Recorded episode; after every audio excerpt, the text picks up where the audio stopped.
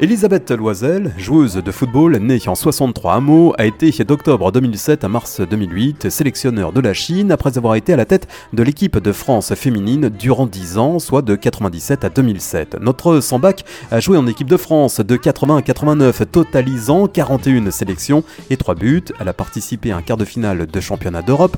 Elisabeth a fait également partie du staff technique autour d'Aimé Jacquet lors de la Coupe du Monde 98, intégrée parmi les experts de scruter le jeu des équipes adverses. Elle a examiné notamment le jeu brésilien et ses observations sur quelques points faibles ont été utilisés par Jacquet en personne dans ses consignes aux joueurs pour la finale. Aujourd'hui, en charge de la formation d'entraîneur à la 3F, Elisabeth a travaillé sur la mise en place du certificat d'entraîneur de football féminin. Bonjour Elisabeth. Bonjour. Comment vous êtes tombée amoureuse du ballon rond? Bah, Très simplement, euh, j'habitais un petit village euh, toute jeune enfant. Euh, mon père, ma famille étaient euh, dans le football. Euh, mon père était joueur lui-même. J'avais mon oncle qui était le responsable du club de football du petit village. Et donc naturellement, avec mes cousins, j'ai commencé à taper dans le ballon, avec mon père également. Et puis bah, la passion s'est développée pour, pour en arriver jusqu'à la consécration d'être un jour euh, joueuse internationale. Euh, comment vous avez réussi à concilier votre passion pour le ballon rond et l'école? Ah, C'était très compliqué, j'avoue, euh, parce qu'à l'époque, on n'avait pas de d'aménagement de scolarité par, pour, pour des joueuses de, de haut niveau.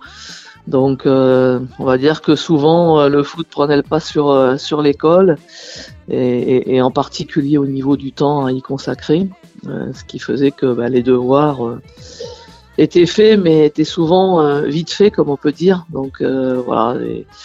Et, c'est sans doute la raison pour laquelle euh, aujourd'hui, ben, je, enfin à ce moment-là, je n'ai pas obtenu mon bac.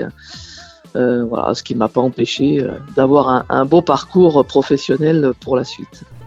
Euh, quel regard portaient en fait les garçons là dans les années 70 Parce que voir une fille qui jouait au foot, à l'époque, c'était pas commun. il y avait beaucoup de curiosité à ce moment-là. Et encore, moi, je fais pas partie de la génération euh, euh, où, la curiosité était, en, était fortement marquée. Euh, je veux dire, je fais partie de la deuxième génération hein, de joueuses qui commençaient à, à, faire parler un peu du, du, foot féminin et à faire reconnaître que des joueuses étaient, euh, étaient capables de bien jouer au foot. Euh, mais ceci étant, rien à voir avec euh, ce qui se passe aujourd'hui et, et, la reconnaissance de, de, de l'activité en tant que telle euh, dans le football. Ouais, justement, quel regard vous portez sur le foot féminin aujourd'hui? Bah, Écoutez, on est, je pense, un carrefour un petit peu entre ce qui peut être euh, le maximum réalisé par euh, par des, des, par le côté amateur du football et puis euh, le professionnalisme.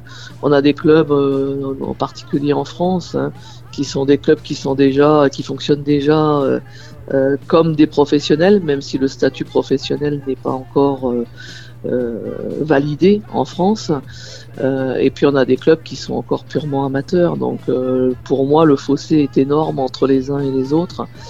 Il est temps qu'on on avance un peu plus pour euh, donner des, de meilleures conditions aux joueuses pour pouvoir et aux clubs et à l'ensemble des clubs, je vais dire, pour pouvoir encore évoluer. Si vous aviez un conseil justement à donner aux jeunes, ça serait quoi Leur dire que lorsqu'on a une passion, il faut, il faut foncer. Il faut foncer dedans parce que elle est, euh, il y a une motivation intrinsèque qui, euh, qui est décuplée euh, lorsqu'on vit une passion et que bah, il, faut, il faut se donner les moyens de réussir, mais il faut en parallèle à une carrière sportive ou une autre carrière, hein, peu importe la voie que l'on prend, il faut absolument aussi prévoir l'avenir.